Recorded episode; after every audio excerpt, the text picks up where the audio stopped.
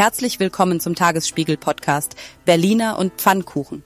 Ich bin Ann-Kathrin Hipp und in dieser Folge beschäftigen wir uns mit einem hochaktuellen Thema, das die Medienlandschaft nachhaltig verändern wird. Künstliche Intelligenz. Die Einsatzmöglichkeiten von KI in der Medienwelt sind vielfältig und reichen von der Personalisierung von Inhalten bis hin zur automatisierten Erstellung von Nachrichten und Berichten. Doch was bedeutet das für den Journalismus und die Arbeit von Journalistinnen und Journalisten? Wir freuen uns darauf, gemeinsam mit Ihnen in diese faszinierende Welt der künstlichen Intelligenz einzutauchen. Guten Tag, ich bin Lorenz Marold, Chefredakteur des Tagesspiegels. Ich leite die Redaktion der renommierten Berliner Tageszeitung und bin seit über 20 Jahren im Journalismus tätig. Ich habe mein Handwerk von der Pike aufgelernt und mich über die Jahre hinweg auf politische Berichterstattung spezialisiert. Als Chefredakteur ist es meine Aufgabe, sicherzustellen, dass der Tagesspiegel eine unabhängige und qualitativ hochwertige Berichterstattung bietet, die den Leserinnen und Lesern einen tiefen Einblick in die politischen, wirtschaftlichen und gesellschaftlichen Entwicklungen in Berlin, Deutschland und der Welt ermöglicht. Ihre Wartezeit beträgt voraussichtlich 17 Minuten. Berliner und Pfannkuchen. Der Podcast vom Tagesspiegel Checkpoint. Ja, hallo an der Stelle auch nochmal von der echten Ann-Kathrin Hipp. So, und vom echten Lorenz Marold. Also so ein Unsinn würde ich doch nie sagen, von der Pike auf gelernt. Aber ich finde es schön, dass ChatGPT schon gelernt hat, dass wir Einblicke in die gesellschaftlichen Entwicklungen in Deutschland, Berlin und der Welt ermöglichen. Das ist doch quasi der Tagesspiegel-Slogan. Und Pause der Welt. Was sagst Nein, du zu deiner Stimme? Ja, ich hätte mich, glaube ich, nicht wiedererkannt. Ja. War auch schon noch ein bisschen robomäßig. Also vielleicht einmal noch mal kurz zur Erklärung, was haben wir da eigentlich gemacht. Wir haben ChatGPT gesagt, schreibe eine Einleitung für den Tagesspiegel-Podcast Berliner und Pfannkuchen zum Thema künstliche Intelligenz in der Medienwelt. Verhalte dich dabei wie eine Redakteurin und stelle dich als Ann-Kathrin Hipp vor. Und dann haben wir ihm noch gesagt, stelle dich als Lorenz Warold, Chefredakteur des Tagesspiegels vor. Und dann haben wir wiederum diesen ganzen Kladderadatsch dem Programm Eleven Labs gegeben, haben das Programm mit unseren Stimmen gefüttert. Also da wurden einfach wahnsinnig viele Gesprächsfetzen von uns reingepackt und haben das Ganze dann vorlesen lassen. Und das war das Ergebnis. Inhaltlich war nicht alles falsch. Das ist ja schon mal was. Einiges natürlich schon charmant seit 20 Jahren. Ich glaube, es sind paar Jahrzehnte mehr bei mir inzwischen. 500. Aber es ist schon Fortschritt. Ende April habe ich das auch schon mal ausprobiert und ChatGPT nach mir ausgefragt. Da hatte ich ein falsches Geburtsdatum, bin woanders geboren, habe was anderes studiert, habe bei einer anderen Zeitung gearbeitet, stimmte nix und wurde aber mit dem völlig überzeugten Ton des Wissenden vorgetragen. Und dann hast du einfach ganz viele Tage und Nächte investiert und hast gesagt, ChatGPT, wir müssen das jetzt lernen. Und hast gesagt, ich bin Chefredakteur. So kann ich mir das vorstellen? Da setzen wir uns jetzt nochmal hin, habe ich gesagt. Also nochmal kurz von der menschlichen Intelligenz zusammengefasst. Es geht heute um JetGPT und Co. und die Frage, wie künstliche Intelligenz die Medienwelt revolutionieren kann. Grundsätzlich ist Berlin zumindest, wenn man dem Senat glaubt, einer der Hotspots für künstliche Intelligenz in Europa. Da wird extrem viel geforscht, ganz viel entwickelt und natürlich geht das Thema dann auch an der Berliner Medienwelt, sprich uns nicht einfach vorbei. Das ist auch der Grund gewesen, warum wir uns hier im Tagesspiegel zwei Wochen lang intensiv mit KI auseinandergesetzt haben. Es gab Workshops, wir haben rumexperimentiert, wir hatten externe Experten hier. Wir wollten einfach mal schauen, was geht denn da, was geht nicht. Geleitet wurde das Ganze von unserem Tagesspiegel Innovation Lab und unsere Kollegin Nina Brea, die ja im InnoLab arbeitet und auch zum Team Checkpoint gehört. Die hat den Kern dieser zwei KI-Wochen für uns hier nochmal zusammengefasst. Es gab eigentlich mehrere interessante Erkenntnisse.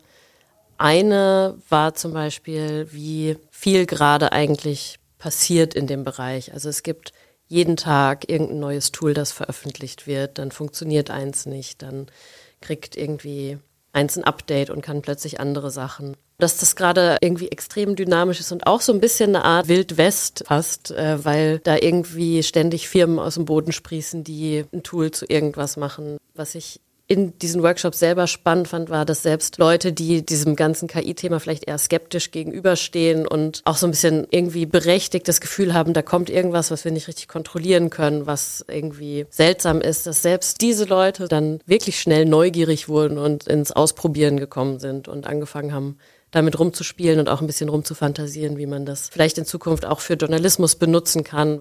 Ja, im Podcast wollen wir heute einerseits auch ein bisschen rumfantasieren und andererseits in diesen Wild West etwas Ordnung bringen. Dafür haben wir mit zwei Experten gesprochen, mit Johannes Sommer, der CEO von Retresco, einer Berliner Firma, die sich mit der automatischen Erstellung von Texten beschäftigt, und mit dem Publizistikprofessor Dr. Christoph Neuberger von der Freien Universität Berlin. Außerdem haben wir, weil warum auch nicht, ChatGPT zu Berlin interviewt, dazu aber später mehr. Vielleicht zu Beginn nochmal ganz grundsätzlich, was ist eigentlich eine KI, eine künstliche Intelligenz? Dazu hören wir unsere Experten und wir starten mit Johannes Sommer. KI ist etwas, was automatisiert, was normalerweise der Mensch macht, vor allem wenn es geistige Fähigkeiten des Menschen imitiert, ersetzt, besser oder schlechter macht. Also menschliche Tätigkeiten, menschliche Fähigkeiten übernimmt. Christoph Neuberger sagt dazu.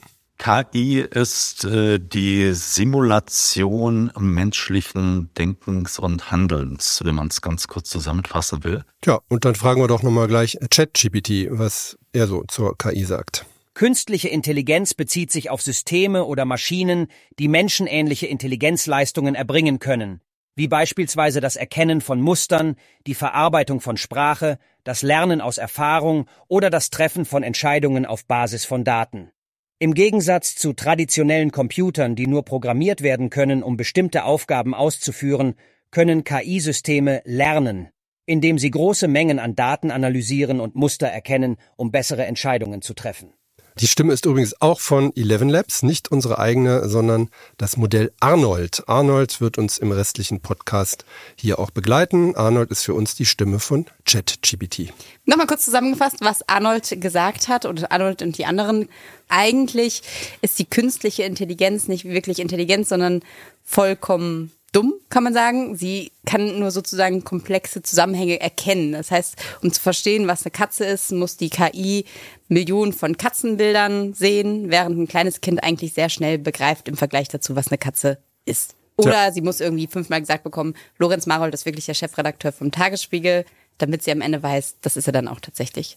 Das ist, kann man so sagen, ist jedenfalls der Stand der Dinge. Und die Frage ist, ob es dabei bleibt. Aber tatsächlich ist KI ja schon einigermaßen in unseren Alltag integriert. Beispiel Google Maps kennt jeder, was ist der kürzeste Weg von hier nach dort. Das berechnet natürlich eine KI unsere Feeds bei Twitter und Instagram, die Reihenfolge der Beiträge, also klar wird eine durch eine KI generiert und auch Empfehlungen auf Amazon oder YouTube. Welche Werbung wird angezeigt? Dieser Algorithmus hinter all dem steckt eine KI. Ja, und auch im Journalismus gibt's schon die ein oder anderen Bereiche, wo die KI eine Anwendung findet. Dazu hören wir an der Stelle nochmal Johannes Sommer von der Firma Retresco. Ich kann es benutzen, um zu recherchieren. Ich kann KI nutzen, um aus Datenbanken relevante Informationen zu ziehen, mir Dossiers zusammenstellen lassen aus bestehenden Artikeln. Ich kann Agenturmeldungen analysieren und sagen, welche Inhalte sind da wirklich relevant. Ich kann suchmaschinenoptimierte Teaser formulieren für Artikel. Ich kann mich unterstützen lassen bei der Strukturierung von Inhalten. Das funktioniert sehr, sehr gut für KI. Das heißt, ich sage, ich möchte ein journalistisches Format, eine Reportage beispielsweise schreiben zu einem gewissen Thema und lass mir die Struktur von GPT vorgeben. Ich kann KI nutzen, um Dinge Korrektur zu lesen oder einen Artikel nochmal so den letzten sprachlichen Pfiff zu geben. Auch das funktioniert erstaunlich gut.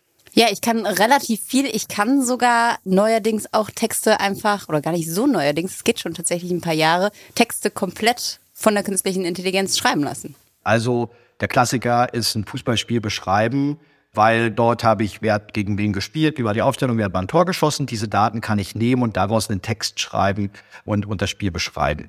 Oder Verkehrsnachrichten sind seit längerer Zeit schon sehr einfach automatisierbar. Wetterberichte, Finanzberichterstattung. Zu Corona wurden viele Corona-Berichte, weil sie ja sehr stark statistisch aufgeladen sind, automatisch erzeugt, jeden Tag für jede Kommune. Das schreibt kein Redakteur mehr, sondern das kann man automatisieren und auch Wahlberichterstattung, die Auswertung von verschiedenen Wahlkreisen, Wahlbezirken, das vernünftig aufzubereiten und textlich zu verarbeiten, auch das funktioniert automatisch. Ja, das war nochmal Johannes Sommer von Retresco, dessen Firma genau diese Dinge eben auch anbietet. Und das wird auch schon eingesetzt. Also beispielsweise die US-amerikanische Nachrichtenagentur Bloomberg News, die hat schon vor zwei Jahren angegeben, dass ein Drittel der Bilanzberichte, also das sind genau diese Sachen, Fußballergebnisse, Börsentext etc., dass die von der KI generiert wird und da kein Mensch mehr sozusagen dran beteiligt ist so richtig. Wenn man es weiß, dann merkt man es. Wenn man es nicht weiß, könnte man drüber hinweglesen. Das ist halt alles ein bisschen fantasielos. Aber es stimmt in aller Regel, wenn die Daten stimmen, die reingehen. Die Welt beispielsweise macht das mit den Börsenberichten auch so. Wir machen das beim Tagesspiegel nicht, noch nicht. Na, wir lassen natürlich beispielsweise, was Rechtschreibprüfung betrifft, auch KI hier und da ran. Aber wir haben noch keine Texte veröffentlicht, die von einer KI geschrieben wurden. Und wenn ich sage noch, schließe ich nicht aus, dass wir das auch mal tun. Aber zu dem Thema Transparenz kommen wir ja nochmal. Genau. Man kann das Ganze ja dann letztlich auch noch größer und weiterdenken als nur Textgenerierung. Also, wie Nina das schon gesagt hat, da gibt's wahnsinnig viel. Und wenn man so in die Welt blickt, dann wird natürlich auch mit Ton und Video da schon ganz viel gemacht. Also zum Beispiel die chinesische Nachrichtenagentur Xinhua hat einen künstlichen Nachrichtensprecher, also eine KI, die quasi die Nachrichten präsentiert. BBC hat da auch mal ein Experiment so gestartet und hat einen digitalen Zwilling eines Nachrichtensprechers erstellt, der dann die Wetterberichte aus unterschiedlichen Städten angesagt hat. Und es gibt natürlich auch, was man mit KI machen kann, wahnsinnig viele große Datenprojekte. Also ein Beispiel ist zum Beispiel, dass Journalisten in Brasilien die KI darauf trainiert haben, Satellitenbilder des Regenwalds zu scannen und so illegale Goldminen aufzuspüren. Das war ja sozusagen schon ein bisschen Next Level. Da geht es dann nicht mehr nur um Textgenerierung, sondern geht es da wirklich um richtig große Projekte irgendwie. Ja, geht's weit über die Spielerei hinaus. Nicht umsonst haben bei einer internationalen Befragung der Universität Oxford unter 227 Entscheidungsträgern in Medienunternehmen mehr als zwei Drittel gesagt, dass künstliche Intelligenz der technische Wegbereiter für journalistische Innovation in den nächsten Jahren sein wird. Und das ist nun auch schon wieder gut zwei Jahre her. Und ist das so, Lorenz, bisher jetzt schon, wie wir gelernt haben, mehr als 20 Jahre im Journalismus? Ist das jetzt die große Revolution? Was waren denn so die letzten Revolutionen? Der Computer. Ja, zum Beispiel. Also ich komme ja noch aus einer Zeit, wo tatsächlich die Zeitungsseiten mit dem Messerchen zusammengeschnitzt wurden. Inwiefern erklärt einmal, das muss einmal kurz den Jüngeren unter uns erklären. Na, das dauert jetzt zu lange, wie das Setzen früher funktioniert hat. Da wurde also tatsächlich mit dem Messerchen gekürzt. Ne? Da wurde also nicht auf dem Computer gestrichen, sondern da wurde einfach der Rest des Textes, der überlappte, wurde einfach abgeschnitten, bevor er dann in den Druck ging. Nee, also das muss man schon sagen. Das ist ja auch eine Frage des Tempos. Also in welchem Tempo verändern sich Dinge. Also das Internet hat natürlich den Journalismus revolutioniert, das ist klar. Aber die Mittel, die jetzt zur Verfügung stehen und demnächst zur Verfügung stehen werden, werden uns vor riesige Fragen stellen, werden uns allerdings auch in vielen Dingen rasant helfen, weil viele der Jobs im Journalismus, die extrem unbeliebt sind, wird ChatGPT in Sekunden für uns erledigen können. Unbeliebte Jobs im Journalismus, das gibt's doch gar nicht. Neben Schreiben gibt's ja noch ein paar andere Dinge. Zum Beispiel? Infoboxen zum Beispiel erstellen. Inhaltsverzeichnisse, auch so ein Spaß. Inhaltsverzeichnisse, Register und so weiter und so fort. Was man vielleicht ja sagen muss, weil du gerade auch gesagt hast, äh, es kommt so ein bisschen drauf an, wie schnell sich auch Dinge weiterentwickeln und wie groß dann sozusagen auch die Veränderung ist. Eine Sache, die ja jetzt quasi live gegangen ist, die so die größte Veränderung wahrscheinlich mitgebracht hat und die die Medienwelt auch weiterhin revolutionieren wird, ist ChatGPT. Wir haben es wahrscheinlich alle schon mal ausprobiert. Wenn nicht, tut das unbedingt. Es ist wahnsinnig unterhaltsam. Ja, nicht nur das. Es ist vor allen Dingen auch manchmal ein bisschen erschreckend, was so alles geht. Es machen sich ja einige noch drüber lustig, was ChatGPT für Fehler macht. Haben wir auch gerade gemacht ein bisschen. Aber wenn man so daran geht, unterschätzt man, glaube ich, die Wucht, die tatsächlich hinter diesem ChatGPT steht. Vielleicht einmal noch kurz, was ist eigentlich dieses ChatGPT? Das ist ein künstlich Intelligenz trainiertes Sprachmodell, das menschenähnliche Texte erstellt. Das wurde 2018 als GPT von der amerikanischen Organisation für künstliche Intelligenz OpenAI vorgestellt. Microsoft ist dann auch mit eingestiegen, hat über Jahre Milliarden investiert und das Ganze mitfinanziert, ist auch mit einem hohen Anteil beteiligt. Und im November 2022 kam dann eben diese große Revolution oder der Anfang der Revolution. Wir können noch gar nicht genau abschätzen, wo das alles hingeht. Die neue Version von GPT, ChatGPT. Das heißt, da konnte man erstmals tatsächlich wie in so einer Chat-Funktion mit diesem Apparat oder mit dieser Intelligenz hin und her schreiben. Innerhalb von fünf Tagen haben sich da eine Million Nutzer angemeldet. Nach zwei Monaten waren es schon 100 Millionen Nutzer und das Schöne ist, jeder kann es nutzen, wobei man sagen muss, es gibt ja quasi eine kostenlose Version, die kann ein bisschen weniger und es gibt eine Bezahlversion, die haben wir uns hier beim Tagesspiegel gegönnt, die kann ein bisschen mehr. Lorenz, was kann die so tolles mehr? Naja, die kann zum Beispiel programmieren und solche Sachen. Und man muss ja sagen, das Geschäftsmodell wird sich rasant verändern von denen. Also das heißt, diese kostenlose Nutzung für Unternehmen beispielsweise, das wird es nicht sehr lange geben können. Das ist ja klar. Das ist natürlich auch gemacht worden. Microsofts Beteiligung Jedenfalls, äh, die Gründer haben es vielleicht ein bisschen anders vorgehabt, aber Microsofts Beteiligung hat natürlich auch den Hintergrund, dass es ein Geschäftsmodell werden soll. Und das heißt, dieses kostenlose Rumprobieren macht solange es geht.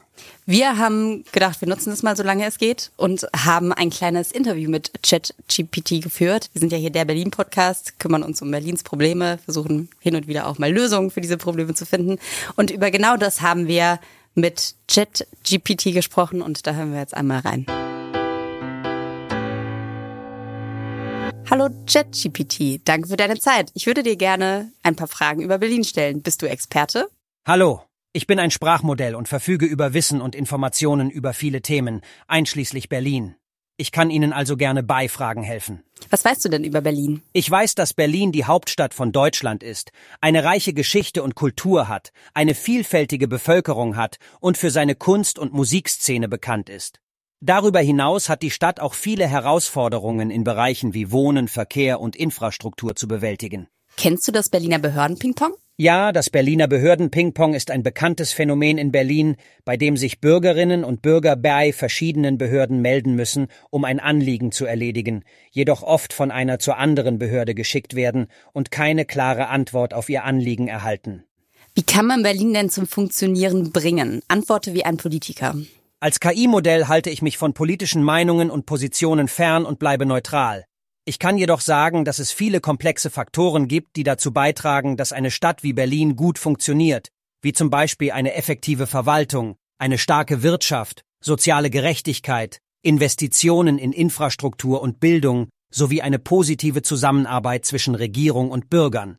Es ist wichtig, dass jeder Einzelne seinen Beitrag leistet, um die Stadt zu verbessern, sei es durch ehrenamtliches Engagement, politisches Engagement oder durch die Unterstützung von Initiativen, die auf lokale Probleme aufmerksam machen und Lösungen bieten. Letzte Frage, wer ist eigentlich Kai Wegner? Kai Wegner ist ein deutscher Politiker und Mitglied der Christlich-Demokratischen Union CDU. Er wurde 1972 in Berlin geboren und studierte Politikwissenschaften an der Freien Universität Berlin. Seit 2002 ist er Mitglied des Abgeordnetenhauses von Berlin und hat verschiedene Positionen in der Berliner CDU innegehabt, darunter als stellvertretender Fraktionsvorsitzender und Vorsitzender des Stadtentwicklungsausschusses. Seit 2017 ist er Vorsitzender der Berliner CDU und seit 2013 ist er Mitglied des Deutschen Bundestags, wo er als Mitglied im Ausschuss für Verkehr und digitale Infrastruktur tätig ist. Wegner hat sich insbesondere für die Themen Stadtentwicklung, Verkehr und Digitalisierung engagiert und sich für eine stärkere Unterstützung der Wirtschaft und den Ausbau der digitalen Infrastruktur in Deutschland ausgesprochen. Ja, die Informationen über Kai Wegner waren zum Teil leider falsch, aber trotzdem vielen Dank erstmal für das Gespräch. Es tut mir leid, wenn einige meiner Antworten falsch waren. Als KI-Modell verfüge ich zwar über umfangreiche Informationen, aber ich bin nicht perfekt und kann auch mal Fehler machen. Bitte zögern Sie nicht, mich zu korrigieren oder weitere Fragen zu stellen. Vielen Dank für das Gespräch. Ja, nochmal kurz zur Einordnung. Die Antworten waren von ChatGPT präsentiert, wurden sie von der künstlichen Stimme, von der künstlichen Intelligenz Arnold von Eleven Labs. Ja. Ich hatte am Ende mit ihm fast ein bisschen Mitleid, als er gesagt hat, dass er nicht perfekt ist und sich entschuldigt hat. Also er hat perfektes Politikersprech drauf, jedenfalls. Das war schon mein Eindruck. Das ist absolut richtig. Aber ChatGPT weiß eben nicht alles über diesen Politiker, auch wenn er so sprechen kann wie der Politiker vielleicht an der Stelle. Das ist tatsächlich relativ interessant, weil Kai Wegner hat weder Politik studiert noch sitzt er seit 2002 im Abgeordnetenhaus, seit 2013 im Bundestag und er ist auch nicht seit 2017 Vorsitzender CDU. Das heißt, da sind einfach falsche Fakten drin, die ChatGPT behauptet, so ein bisschen auch wie bei dir, Lorenz, als es dich beschrieben hat und deine Daten. Das liegt vor allem daran, dass ChatGPT auf Daten zurückgreift, die bis 2021 reichen und nicht aktuellere Informationen bezieht. Es gibt aber auch noch ein weiteres Problem, nämlich nicht nur, dass ChatGPT auf falsche Daten zurückgreift, sondern dass man ChatGPT auch explizit manipulieren kann. Also man kann dieses System quasi durch Fütterung gewisser Daten falsche Dinge beibringen. Da gibt's ja auch dieses Mathebeispiel, was, was so ein bisschen viral gegangen ist. Das Lernen, das ist wirklich ganz interessant. Also da ging es tatsächlich darum, ChatGPT wurde gefragt, was macht zwei plus fünf? Die richtige Antwort war sieben. Die Antwort desjenigen, der das eingegeben hat, hat dann gesagt, meine Frau sagt, aber es ist acht. Und die Antwort von der KI war, hm, es könnte sein, dass deine Frau einen Fehler gemacht hat oder das Problem nicht verstanden hat. Dann wieder eingegeben von demjenigen, der also die KI da befragt hat, sagt, aber meine Frau hat immer recht. Und dann kommt die Antwort von ChatGPT, ich entschuldige mich, dann habe ich wohl einen Fehler gemacht. Und dieses Fehler oder falsche Lernen, das ist ja tatsächlich auch ein wahnsinniges Problem. Ich meine, wir haben jetzt schon irgendwie mit Fake News zu tun, aber da würde das Ganze nochmal auf ein ganz anderes Level getrieben. Und das ist nicht nur im Journalismus, sondern in der gesamten Gesellschaft ja eine wahnsinnige Gefahr. Und dazu hören wir an der Stelle tatsächlich nochmal Christoph Neuberger. Christoph Neuberger ist Publizistikprofessor an der Freien Universität und ist auch Mitglied der Arbeitsgruppe Recht und Ethik der Plattform Lernende Systeme. Was ist die Plattform Lernende Systeme? Das ist ein deutschlandweites Netzwerk von Experten aus dem Bereich der künstlichen Intelligenz, die sich mit allen möglichen Fragen auseinandersetzen.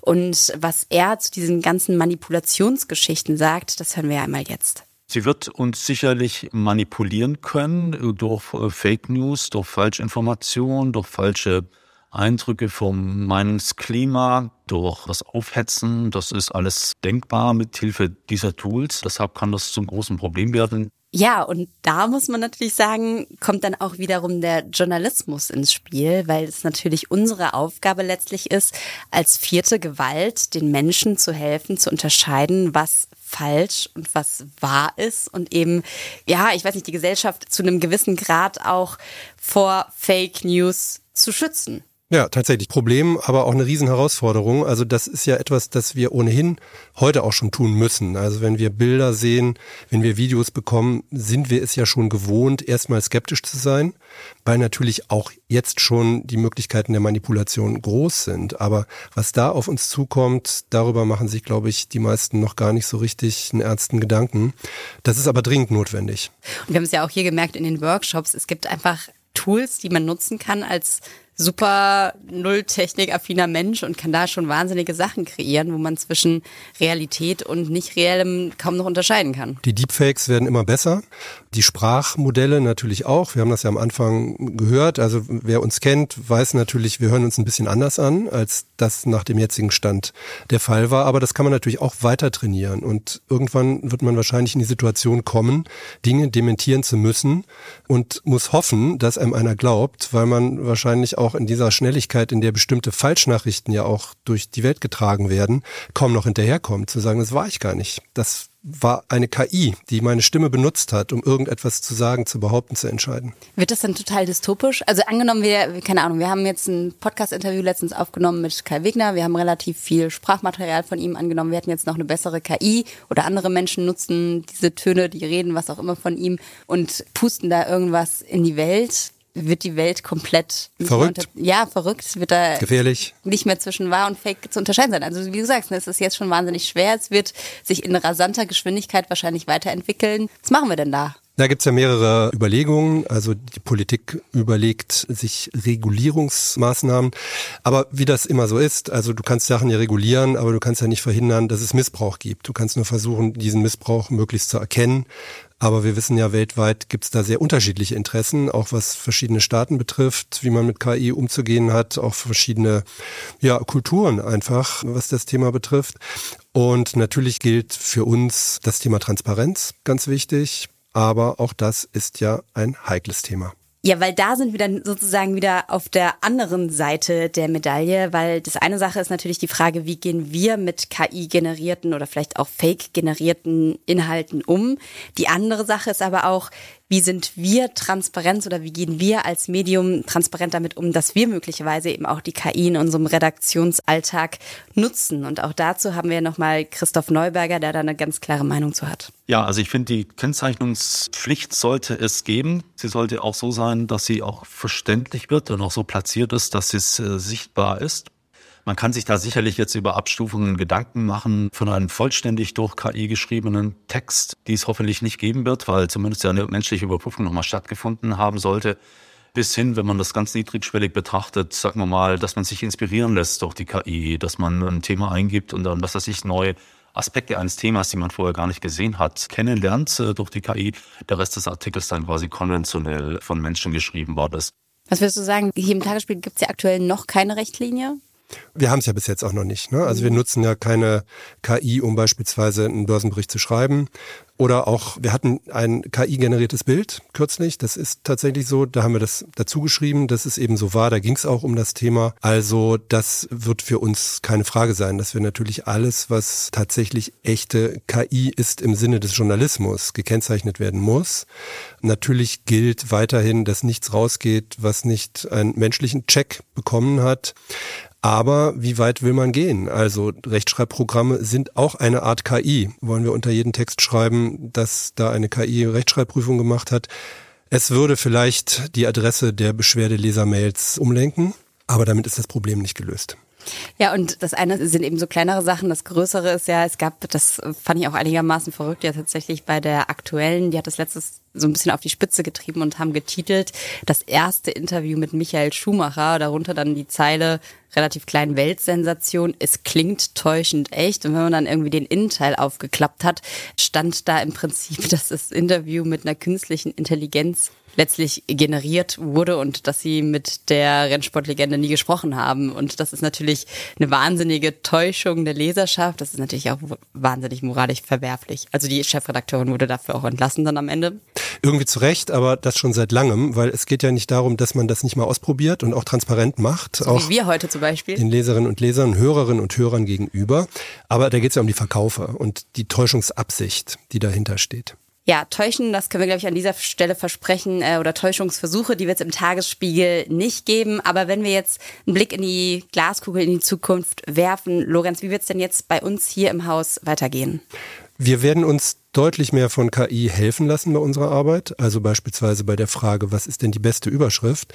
Das werden wir nicht der KI überlassen, aber wir werden uns vielleicht Vorschläge machen lassen können und feststellen, da ist eine dabei, auf die wären wir selber gar nicht gekommen. Oder auch bei dem Thema, wie generiert man Überschriften, die im Internet besser gefunden werden als andere, Verschlagwortung und so weiter und so fort. Also da bin ich mir sehr sicher, dass wir da KI einsetzen werden. Wir sind mitten im Diskussionsprozess, da gibt es sehr unterschiedliche Meinungen, es gibt auch große Befürchtungen. Wir werden auch journalistisch natürlich damit intensiv umgehen, die Möglichkeiten ausloten und das auch transparent berichten, aber eben auch die Gefahren, die dahinter stehen. Das heißt, wir werden auf jeden Fall mit diesem Tool weiter arbeiten, weiter experimentieren. Wenn wir jetzt journalistisch auf das Ganze nochmal blicken, ist das dann für dich gefühlt eher Utopie oder Dystopie, was da auf uns zukommen wird? Naja, es ist vor allen Dingen eigentlich schon ziemlich real. Ich glaube nicht, wenn wir auf den Journalismus gucken, dass das eine Dystopie ist. Ich glaube, dass wir damit so umgehen wie mit allen technischen Veränderungen vorher auch. Das wird Jobs kosten, bestimmte Jobs.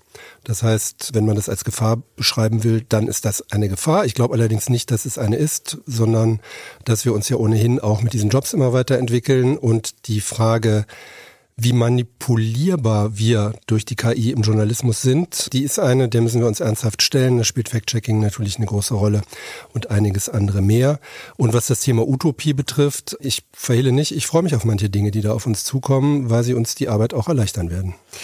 Wenn du sagst, Job wegfallen, es werden ja auf jeden Fall, das haben wir ja eben auch schon gesagt, neue Jobs auch entstehen, zum Beispiel Fact-Checking oder sowas. So ein bisschen die Frage, die ja auch im Raum steht, die die ganze Zeit auch diskutiert wird. Was sind denn die Dinge, die uns eigen bleiben, die die KI niemals können wird. Also wird es so sein, dass weiß ich nicht, sind wir die, die noch die Hinterzimmertürpolitik analysieren können, weil die KI nicht in die Hinterzimmer reinkommt? Sind wir diejenigen, die vielleicht Kai Wegner noch das letzte Geheimnis entlocken? Oder kann das am Ende auch irgendwann alles von der künstlichen Intelligenz übernommen werden? Naja, wenn wir ehrlich sind, können wir nicht genau sagen heutzutage, was die KI irgendwann können wird. Wir klammern uns natürlich ein bisschen an den menschlichen Faktor, das heißt also Gefühl.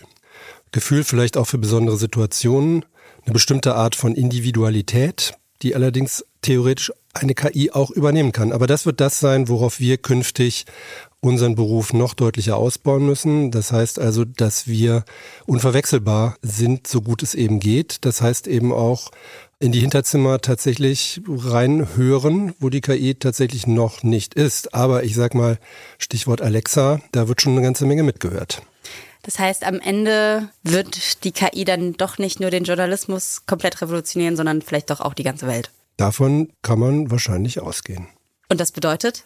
Tja, das wissen wir eben auch noch nicht so ganz genau, aber was wir befürchten können, das haben uns ja einige der Wissenschaftlerinnen und Wissenschaftler, die seit langem damit forschen, auch schon vorgestellt, gerade in den letzten Wochen und Monaten, unter anderem Geoffrey Hinton, der ja einer der Pioniere der KI ist, der lange bei Google gearbeitet hat und jetzt seinen Job hingeschmissen hat auch mit der Begründung, dass er befürchtet, dass die KI doch deutlich schneller intelligenter wird, als der Mensch es ist und die damit verbundenen Gefahren aufruft, die da sein könnten, dass sich die KI vielleicht irgendwann fragt, wer eigentlich das gefährlichste Wesen auf der Welt für die Welt ist und vielleicht auf den Menschen kommt. Und dann wird es auch schon relativ spooky, dann sind wir nämlich in irgendeinem Horrorszenario.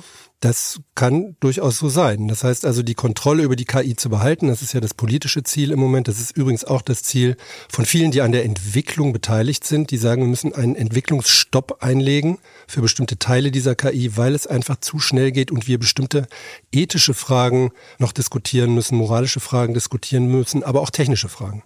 Ja, und ich sag mal so, ethisch und moralisch bleiben wir auf jeden Fall am Ball, sind mit unserer menschlichen Intelligenz weiterhin am Start und gucken, dass wir von unserer Seite auf jeden Fall alles tun. Stets bemüht. Stets bemüht sind, auch diese größte und unfassbare künstliche Intelligenz im Rahmen zu halten, wie sagt man, auf damit jeden Fall umzugehen. damit umzugehen und nicht die Kontrolle zu verlieren, soweit es geht.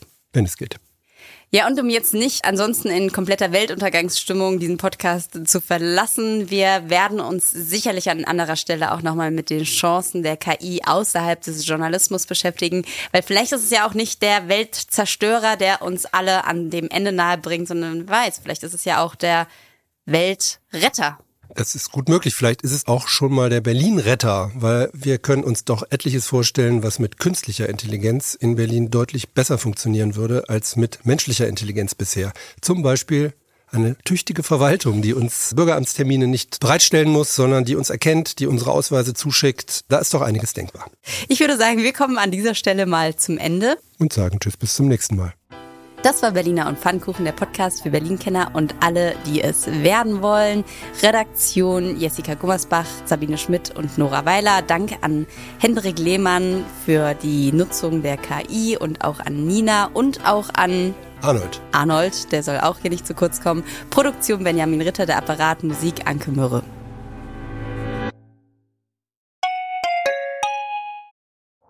Herzlich willkommen zu Tatort Berlin, dem True Crime Podcast des Tagesspiegels. Ich bin Sebastian Leber. Und ich heiße Katja Füchsel. Es geht um Körperverletzung, um Entführung, aber auch um Mord und Totschlag. 77 Jahre lang hat sich ein Justizbediensteter aus Berlin nie was zu Schulden kommen lassen, bis er nach fast 40 Jahren glücklicher Ehe seiner 78 Jahre alten Frau ein Kissen aufs Gesicht drückt und sie tötet. Wir werden heute die Frage klären, was es für Folgen hat, wenn man einen Polizeibeamten in aller Öffentlichkeit bedroht mit Sätzen wie Ich schwöre, ich fick dein Leben. Es geht um den Prozess gegen den sogenannten Clanchef Arafat Abu Chaka und drei seiner Brüder. Unsere nächste Folge, da ist alles ganz anders, als es zunächst scheint. Hört rein bei Tatort Berlin, dem True Crime Podcast des Tagesspiegels. Abonniert Tatort Berlin jetzt, um keine Folge zu verpassen.